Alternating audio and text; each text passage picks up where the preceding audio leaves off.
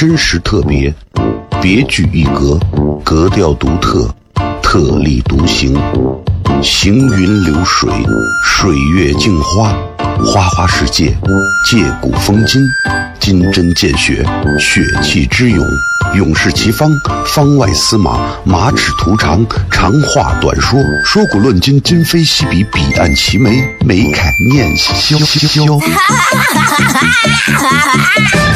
FM 一零五点一，陕西秦腔广播，周一到周五每晚十九点，笑声雷雨，好好听听。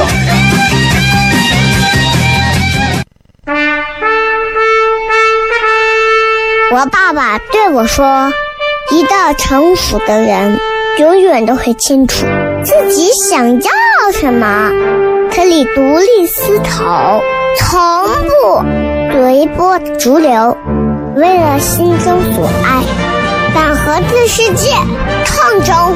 更重要的是，不管变换多少身份和环境，永远都要做自己。”笑声雷雨，这就是我爸爸，没办法，就这么拽。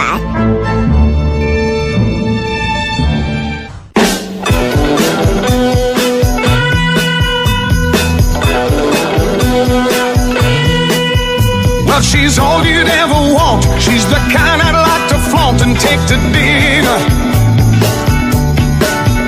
But she always knows her place. She's got style, she's got grace. She's a winner. She's a lady.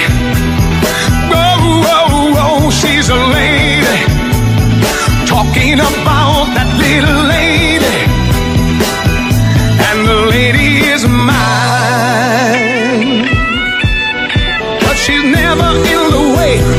好了，各位好，是 CFM 一零一点一陕西秦腔广播西安论坛，周一到周五晚上的十九点到二十点，为各位带来这一个小时的节目《笑声雷雨》。各位好，我是小雷。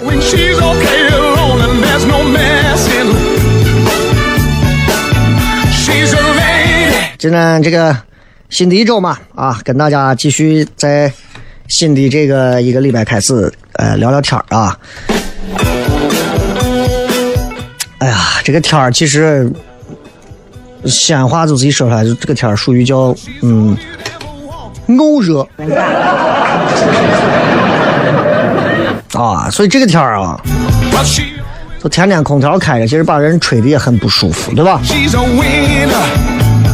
所以到了像下午晚上七八点钟开始，能稍微凉快一点的时候啊，大家出来开车啊，在路上啊或者干啥，哎，吹会儿空调，吹会儿小风啊，或者听听节目啊，清爽清爽，我觉得挺好的。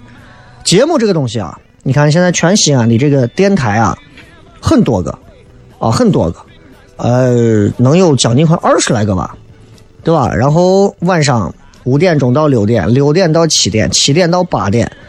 啊，这下班路上的这个段里头啊，能听的节目很多很多啊。因为我其实说实话，我有很长时间啊不太听了，不太听节目了。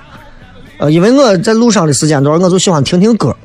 但是我发现，就是不同的司机啊，真的开车啊，习惯是完全不同的。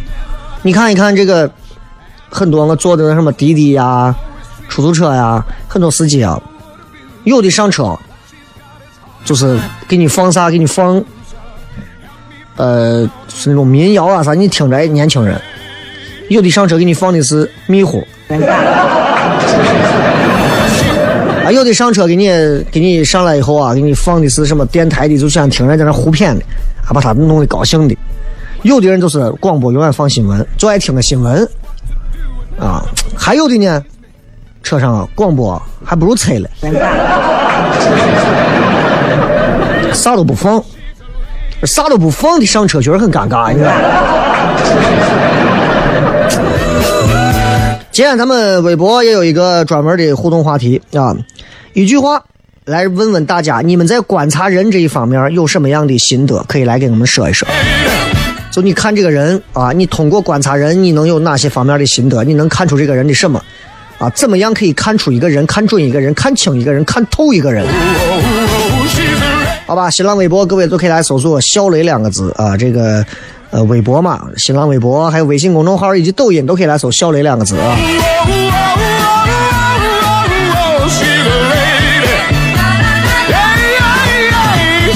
刚才说了，现在你看有很多的这些节目啊，每天都在给大家播着。其实现在人们的选择也越来越多了，但同时呢，其实说实话，现在广播节目也越来越不好上了，确实越来越不好上了啊。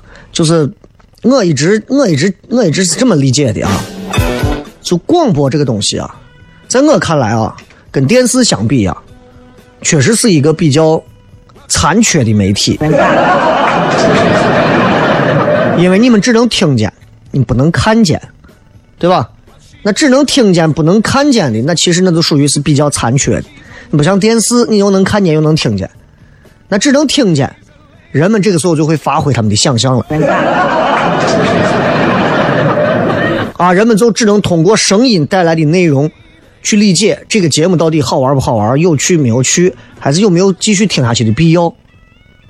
所以我其实觉得啊，一档好的节目，尤其在下班路上，五点到六点，六点到七点，七点到八点这几个段一档好听的节目，它应该具备几个基本的素质是啥？首先，第一个，它一定是伴随式的，它不能让人听着听着就是，哎呀，这伴随就跟歌一样，不要太聒噪，那就一定不能太聒噪，对吧？咱们在旁边，比如说咱就捏个脚。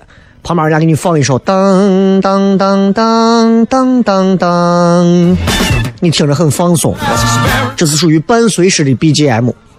但是呢，他给你放一首死亡摇滚，给你这边一边推拿按摩啊，这边给你呃香雾缭绕的，然后这边给你哇哇哇哇。怕是要出事儿，是吧？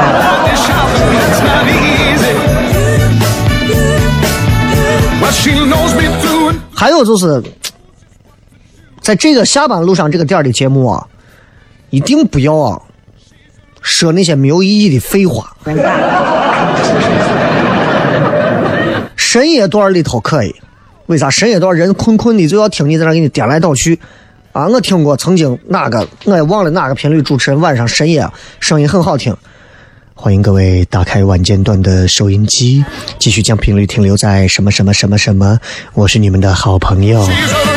晚上这个时间段里，请允许你们的老朋友继续向你们问一声好，大家晚上好吗？如果你们晚上也过得不错，或者还不想睡觉的时候，可不可以？一起和我们在电波的这一端共同相聚、共同聚会呢？那电波前的老朋友们，就废话在翻来覆去。真的，我听一会儿我就睡着了。所以这个点的我们应该要更加的直截了当啊！用我们做喜剧啊、演写本子的方法，就是让你要直给啊，笑点包袱你要直给，你千万不要绕来绕去。啊，有时候你听到一些节目在那给你哒哒来哒哒去，一男一女说来说去，没完没了。哎呀，那就你还是就听这个节目吧。咱们稍微介绍广告，广告回来之后继续今天的笑声雷雨。真实特别，别具一格，格调独特，特立独行，行云流水，水月镜花。花花世界，借古风今，金针见血，血气之勇，勇士齐方，方外司马，马齿图长，长话短说，说古论今，今非昔比，彼岸齐眉，眉开眼笑。FM 一零一点一，陕西秦腔广播，周一到周五每晚十九点，笑声雷雨，好好听听。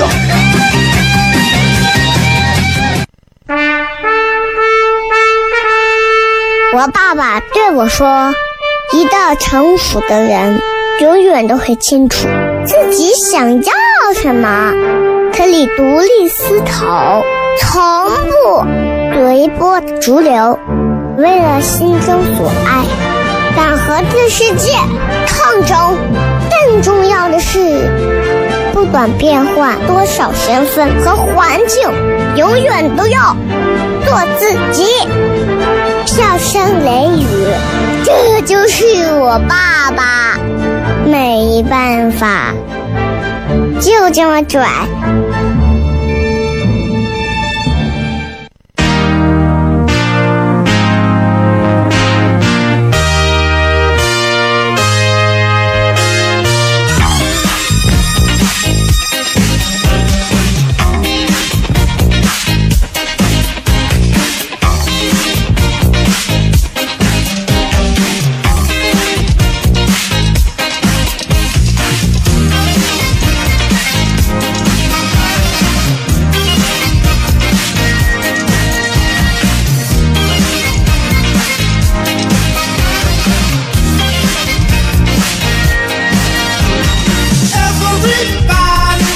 欢迎各位继续回来，笑声雷雨，各位好，我是小雷。这个天啊，大家中午该睡要睡会儿觉呢啊，一定要睡会儿觉呢。就是你知道，我们做做领导的，人家有专门的午休的名言。中午睡觉的，一般都是闲的没事干的，你知道，一定要明白。中午不睡觉的，都是上午工作不认真的。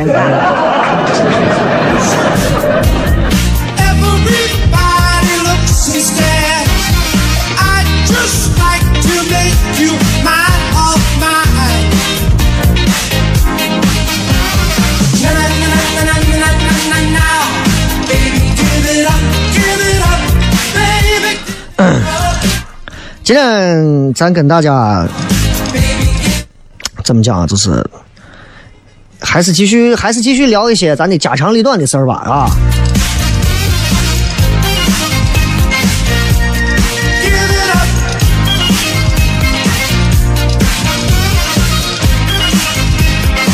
呃，我之前一直在节目当中去讲关于说，我说现在大家一定要学会去所谓的什么深度思考啊，一定要没事要多想。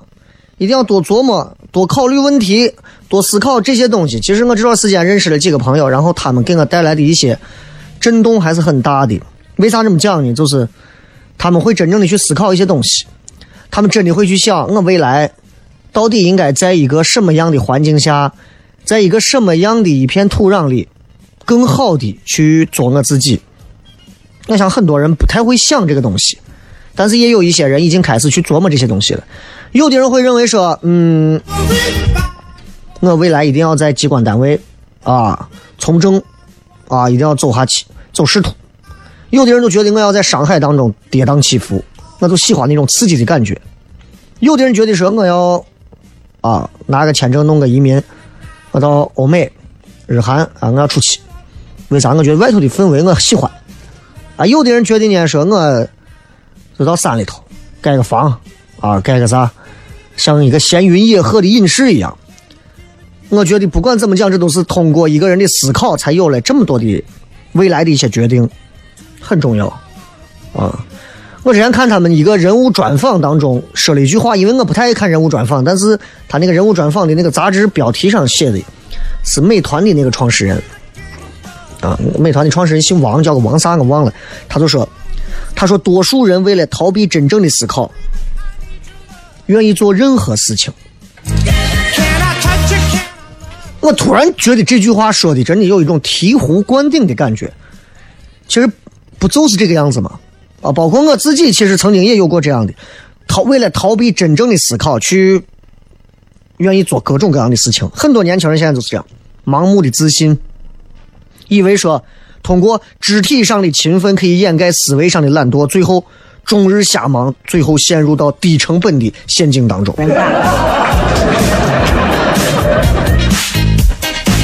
所以他们就说，其实人这一辈子最大的一种悲哀啊，其实人这一辈子有很多种悲哀啊。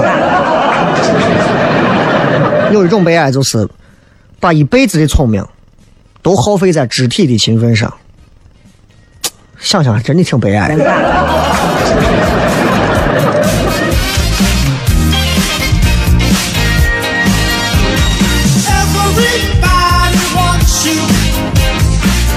之前我看过一个故事，这个故事讲的是跟跟现在很多人啊，就缺乏执行力有关系。他就说，嗯，其实很多人一提到执行力啊，很多人就会觉得执行力就是你们脑海当中大家脑海当中想的那个样子。其实未必是那样，大家就很多人都是光知道一个一，不知道一个二啊。举个例子，他那天那个故事是这么讲：说张三和李四，你一听这就是个故事，是吧？说张三跟李四同时受雇于一家店铺，啊，然后拿着同样的薪水。过了一段时间呢，张三升职加薪，李四没有。然后李四呢，找老板去理论去了。老板就给他说说：“李四，你现在帮我到集市上去去去一下啊，去看看早上有啥卖的。”过一会儿，李四从集市回来，说：“老板，就一个农民拉了一车土豆在外卖。”说有多少？李四说不知道。又赶紧跑到集市上。然后回来告诉老板说，有四十袋土豆。然后又问他说价格呢？你没有让我打听价格。然后说那是这，你休息，叫张三过来，说你做同样一件事情，你去看一下集市上卖啥呢？张三起来回来说，呃，集市上有个农民在那卖土豆呢，四十袋，价格是两毛五分钱一斤。我看了一下土豆的这个质量不错，价格也便宜。根据咱以往的这个销量啊，四十袋土豆啊，一个礼拜就能卖掉，而且一定能赚钱。这个时候，老板就看着李四给李四说：“你看，现在你知道为啥张三薪水要比你高吧？”各位，其实这种事情啊，这个例子其实是职场当中一个非常非常常见的一个基础的例子。从执行力的角度来讲，其实李四做事没有责任心。再深入的分析。他的思维方式存在问题，他两个方面啊存在问题，不如张不如张三，为啥哪两个？第一个，不愿意多动脑筋，深入思考，宁愿多跑那么几趟。第二个，用那种低级思考的方式，很多方面都想不到，他根本想不到，这这这个真的太可怕了。所以，为啥会有一句话讲说，很多人宁愿死也不愿意思考？事实上，他们也确实到死都没有在思考。你观察咱身边很多人啊，我也见识了很多，包括很多年轻娃们，看上去啊，每天啊说自己很勤奋。呀，每天准备东西准备了很长时间，啊，想一个段子写了很久，写一个本子写了很久，啊，写一个表格写了很久，看上去很勤奋，混的也不行，为啥？低效勤奋者。这种低效勤奋者就是有两个特征，第一个就是不愿意深入思考，就用那种低级思考；第二个就是他因为这种做事的效率低、效能低，于是乎他的成长就会比别人。慢的多，所以所谓的这种低效勤奋者，他之所以他不愿意深入去思考，然后用低级的去方式去思考，是因为这些人他真的不会深度思考，深度思考问题。很多人说呀，深度思考这个话太专业了，听不懂。咱说的简单一点，就把问题想全活了，事情解决的漂亮。换句话说，就领导常说的“这人会办事”。知道不？这人会办事，领导让你帮着去给他订火车票，你给他把火车票订了，把这个帮着你订火车票的人的电话给领导了，顺便给领导提了两包两包小吃，说这是人家说给你的，说是哎想一直哎想你有机会啊咋你会办事。学校里头一个学渣一个学霸，差距在哪儿？深度思考。一加一等于二，就会个一加一等于二，二加一等于几？不会了。普通员工跟一些优秀员工之间的差别也在深度思考，小老板、大老板之间的差别更是深度思考。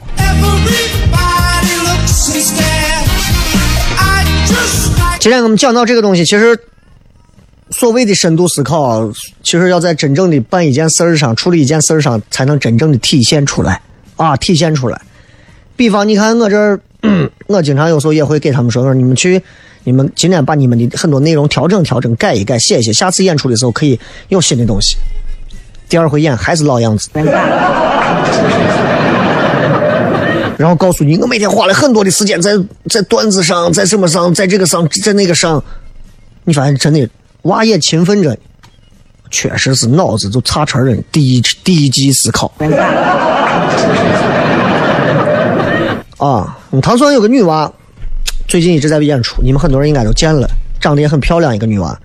女娃这个女娃就很聪明，我给她在讲到很多的一些内容的时候，我给她讲，我说你这个段子不要这么说，应该怎么怎么说。她马上举一反三，哦，原来啊，那那是不是还可以这样说？然后还可以这样说，那我是不是还可以联系之前那样说？那如果这样的话，那得是那咱这样的前后还可以怎么怎么衔接？你跟这样的娃说话，真的一点劲儿都不费。我出来跟我出来做了几年糖蒜之后，我就回来，我就发现我一点儿都不愿意花时间和精力跟一个蠢人说话，一点儿都不愿意花那种时间。原因是，他真的是浪费你的时间，图财害命。当然，在很多人的眼里，我们也是蠢人，但是我们不断的要跳出自己的圈子，不停的往上走，这才是一个人能够有上进积极的一个表现嘛，对吧？所以我们常说深度思考这个东西，它其实是要让你从一种被动变成一种主动，从一种被动的学习变成一种主动的学习状态，一步一步的去升级。啊，很多人你看在学校里头的时候啥样子，习惯了。学校里头老师，老师人家都有专门的教材、教学计划，就跟着本子走。到工作单位，上级有啥指令、有啥监督的，该怎么做怎么做，这就是所谓的被动学习、被动思考。这也就是刚才开头的，李四就是干我事情。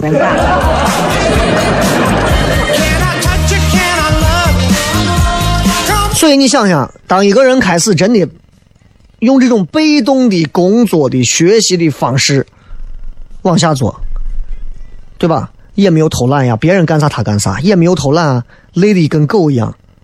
但是做啥又做不好，做啥做不到位，你这崩溃不崩溃？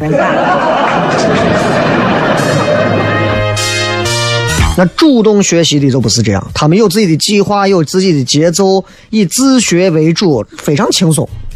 哇，这种差别大家应该好好的想一想，反思反思。今朝广告回来之后，笑声雷雨，真实特别。别具一格，格调独特，特立独行，行云流水，水月镜花，花花世界，借古风今，金针见血，血气之勇，勇士齐方，方外司马，马齿图长，长话短说，说古论今，今非昔比，彼岸齐眉，眉开眼笑。FM 一零五点一陕西秦腔广播，周一到周五每晚十九点，笑声雷雨，好好听听。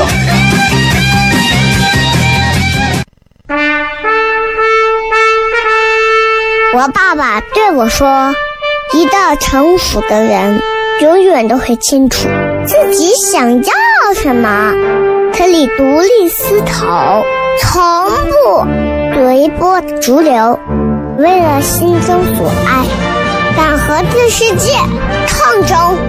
更重要的是，不管变换多少身份和环境，永远都要做自己。”笑声雷雨，这就是我爸爸，没办法，就这么拽。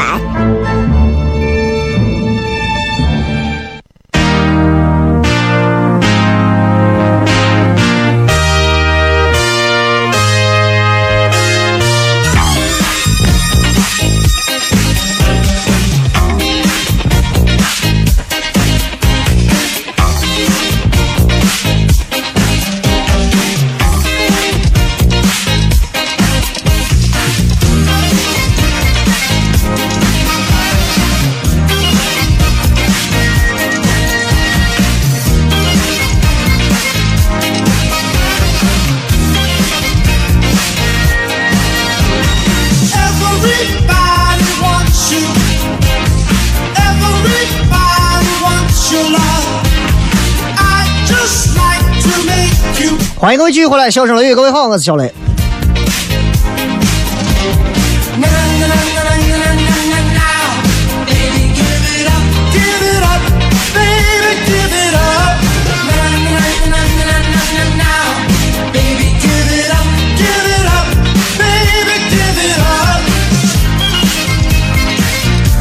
今天跟大家讲讲关于这个一个人啊，应不应该稍微的去在动脑子方面多动一些，深入的动一些，不要那么被动的去想问题，而是要去主动的去想问题。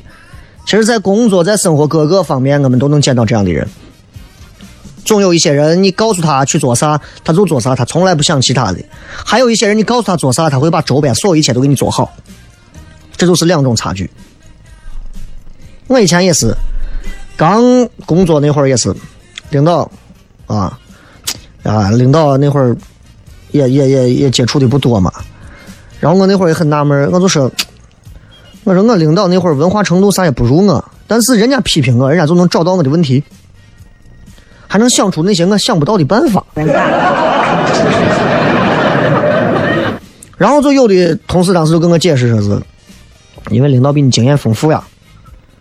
哎，我就不服这个邪了。我说这东西，对吧？我就要，我就要变被动为主动。那变被动为主动，首先你要干啥？首先你第一步，你起码你得强迫自己，你要先非常重视你现在做的事情，本职工作，安心你现在做的事情或者你的本职工作，对吧？然后你了解了你的工作，了解了你的业务范畴，了解你的工作职责、你的部门目标基础之后，你再制定一个比较高的目标。然后再自己找问题，关键时候你能投入业余时间在学习跟工作上，那就厉害了。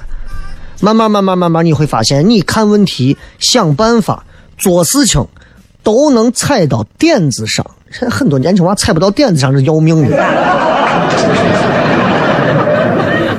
那么这样，你负责的工作范围里面，你掌握的信息、掌握的知识，还有你的各种见解，你都能走到领导的面前面了。就不用领导天天催着你了，这样的话，领导也会觉得，嗯，好啊，省心，又省心又出活你说这员工谁不喜欢？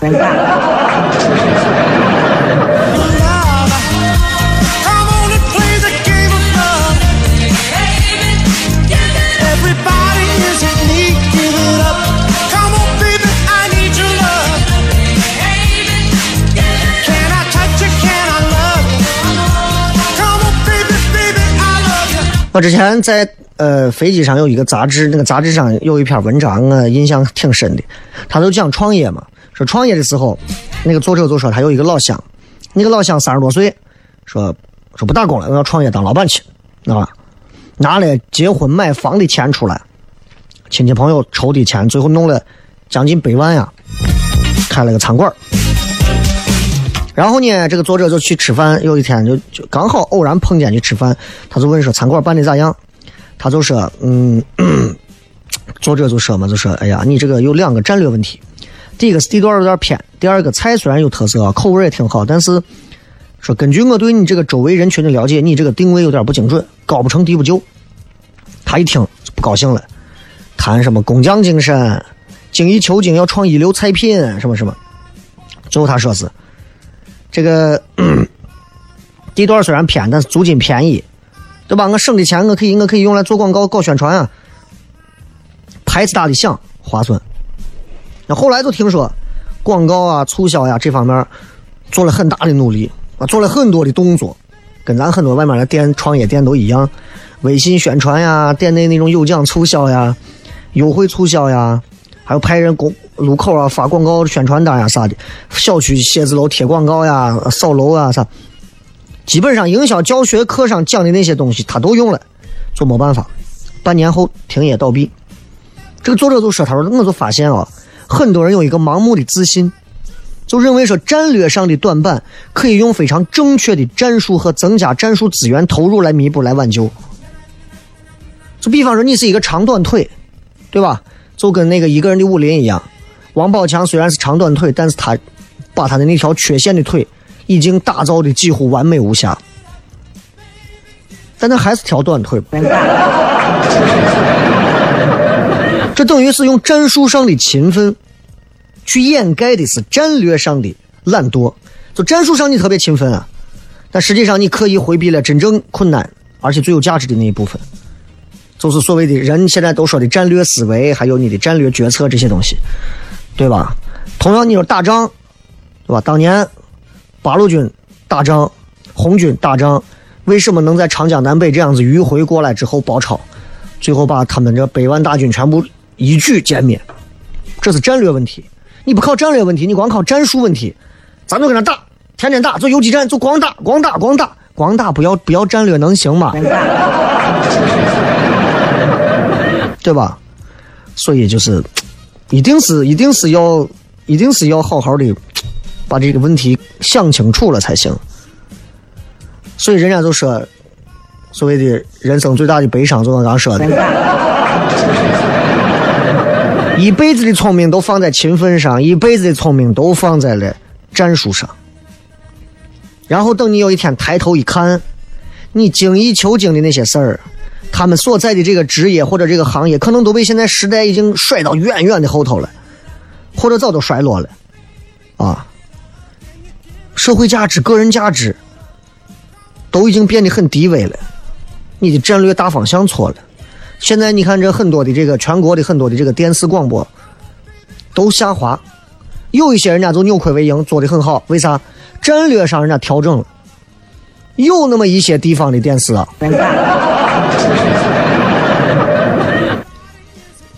就完全不考虑战略上的问题，战术上都粗制滥造，啊，能挣一笔算一笔，能完成一个月任务算一个月任务，战略啥是战略，产品啥咱不想，那咱就拿时间硬扛吧。啊反正我上一次看电视应该是在二零一六年的。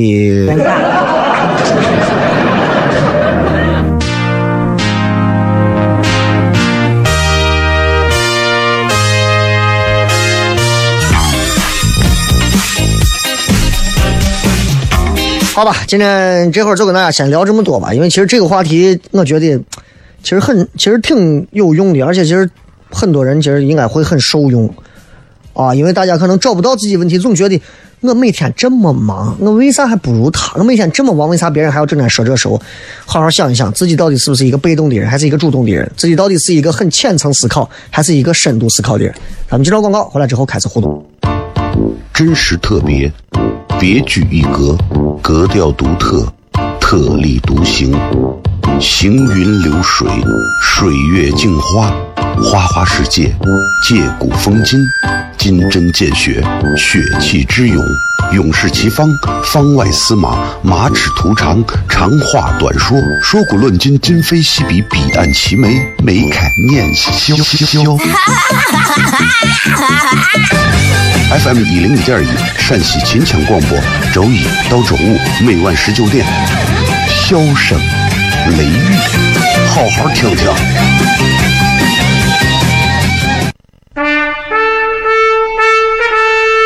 我爸爸对我说：“一个成熟的人，永远都会清楚自己想要什么，可以独立思考，从不随波逐流，为了心中所爱，敢和这世界抗争。更重要的是，不管变换多少身份和环境，永远都要做自己。”笑声雷雨，这就是我爸爸，没办法，就这么拽。Is everybody ready?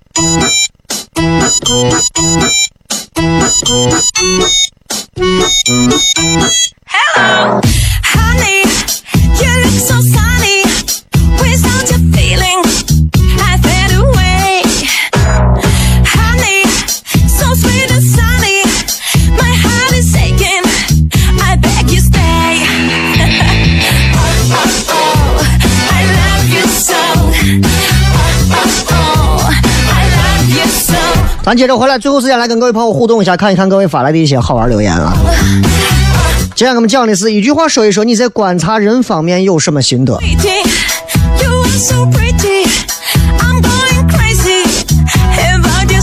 来看一看大家都发来什么样有趣的留言，看一看。So pretty. I like. 这个说，嗯一般是你觉得你看穿了对方，对方也觉得看穿了你，然后两个人故作深沉的互相装着。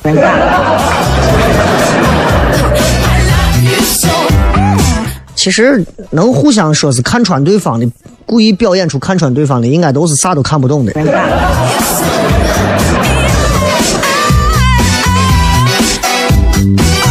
说和别人聊天时候说个不停，周围人已经玩手机，表示对他的话题不感兴趣了，他还是滔滔不绝。这种人特别缺心眼儿，也不会顾及别人的感受。你这个是在聊情商。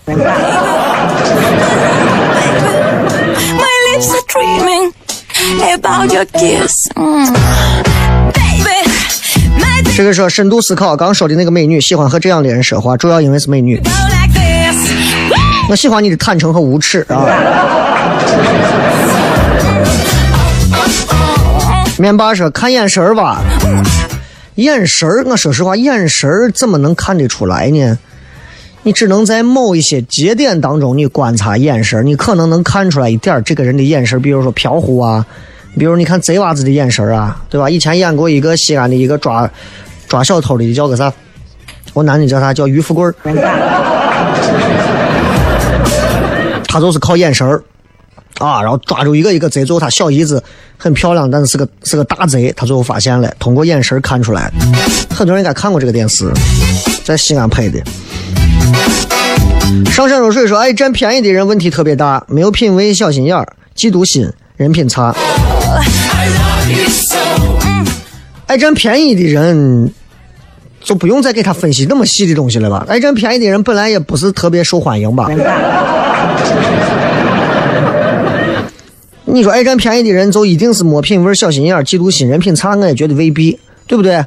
那爱占便宜，那很多那老年人到了超市晚上打折的时候、促销的时候，我都一个个排队排的，在我眼里那也是爱占便宜，对吧？因为我不会去抢那些便宜的东西，而且我觉得排队我懒得排，我就买正品啊，我觉得或者买一些比较质量好的菜，我愿意干这。但年龄大的就觉得省点钱挺好的，你能说人家都人品差吗？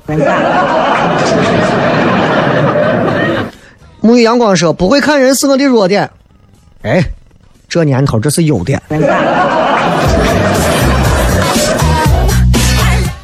还有说这个香凝公主说看表情，你我告诉你，你碰到一个高手，面无表情跟你聊天。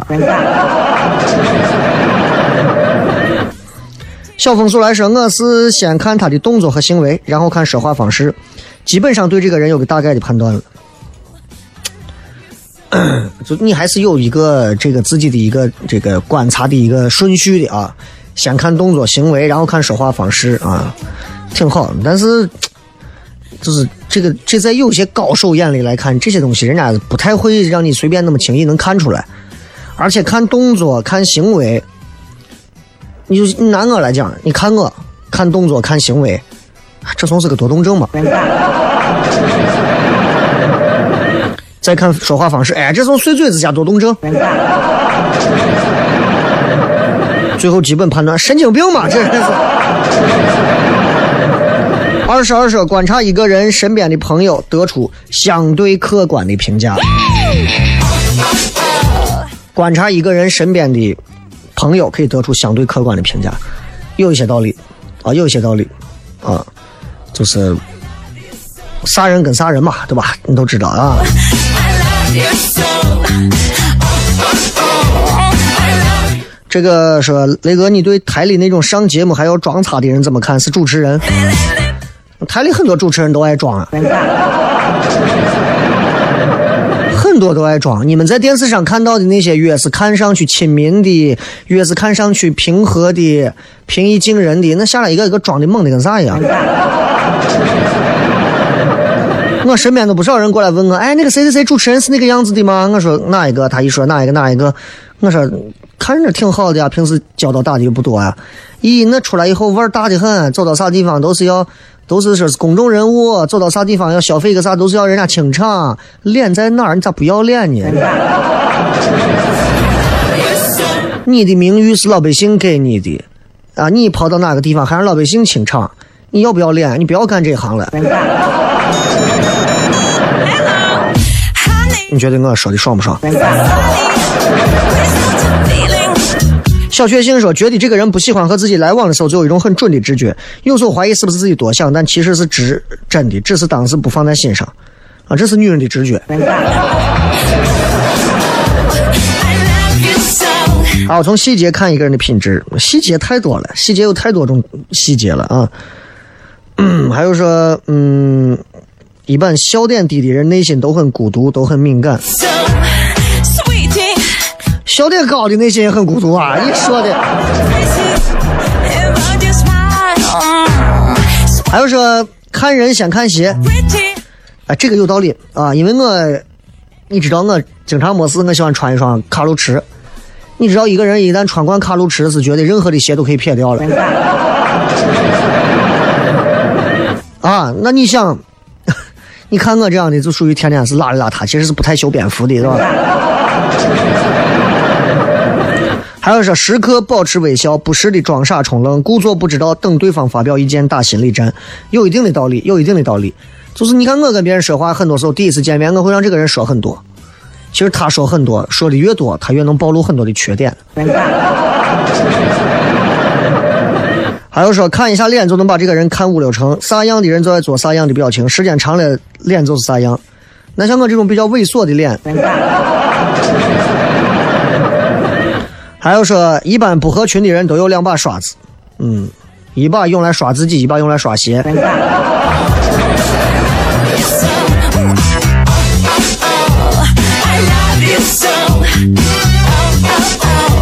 观察人其实真的挺多那啥的，挺多那啥的啊。一般你像喜欢欺负上头的人，都一定是会瞒下头的人。你知道欺上瞒下，这是一定联动的。包括你像很多人动不动就说，哎，这个我知道，这个我知道，这个我知道，这个我懂，啥都懂一点的。我告诉你，各方面都是半桶水，知道不？啊，还有你有些女娃，对吧？女娃可能三十了，动不动还见哪个小鲜肉认个弟弟，叫个弟弟、干弟弟，你要小心，很有可能你头上都绿了。还有那种朋友啊，就是天天给你呀各种好话给你说完，但是不对你做任何事情的朋友，一定记住，一定是远离。感谢各位收听《笑声雷雨》，咱今儿就骗到这儿，明天同一时间不见不散，拜拜。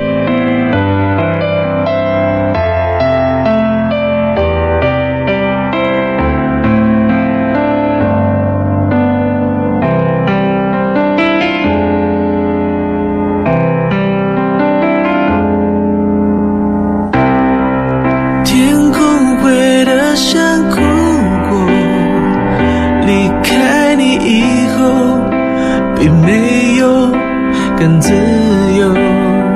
酸酸的空气修出我们的距离，一幕锥心